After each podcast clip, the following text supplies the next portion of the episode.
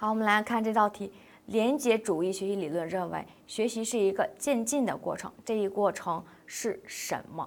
那所谓连结主义又叫做什么呢？叫做行为主义。那行为主义里面非常有名的就是桑代克提出来的尝试错误说。他认为学习的发生就是通过不断的实践，然后逐渐减少错误这样一个过程，也就是不断尝试，逐渐减少错误。所以说这道题比较简单，就是四 D 选项。那这里面还有一个就是顿悟，顿悟大家也需要去理解一下。那顿悟是认知主义。科勒他提出来，他认为人在解决问题的时候，不像动物，它的那些哎，妥就是无条件或者说没有任何规律的去这样一个盲目的尝试。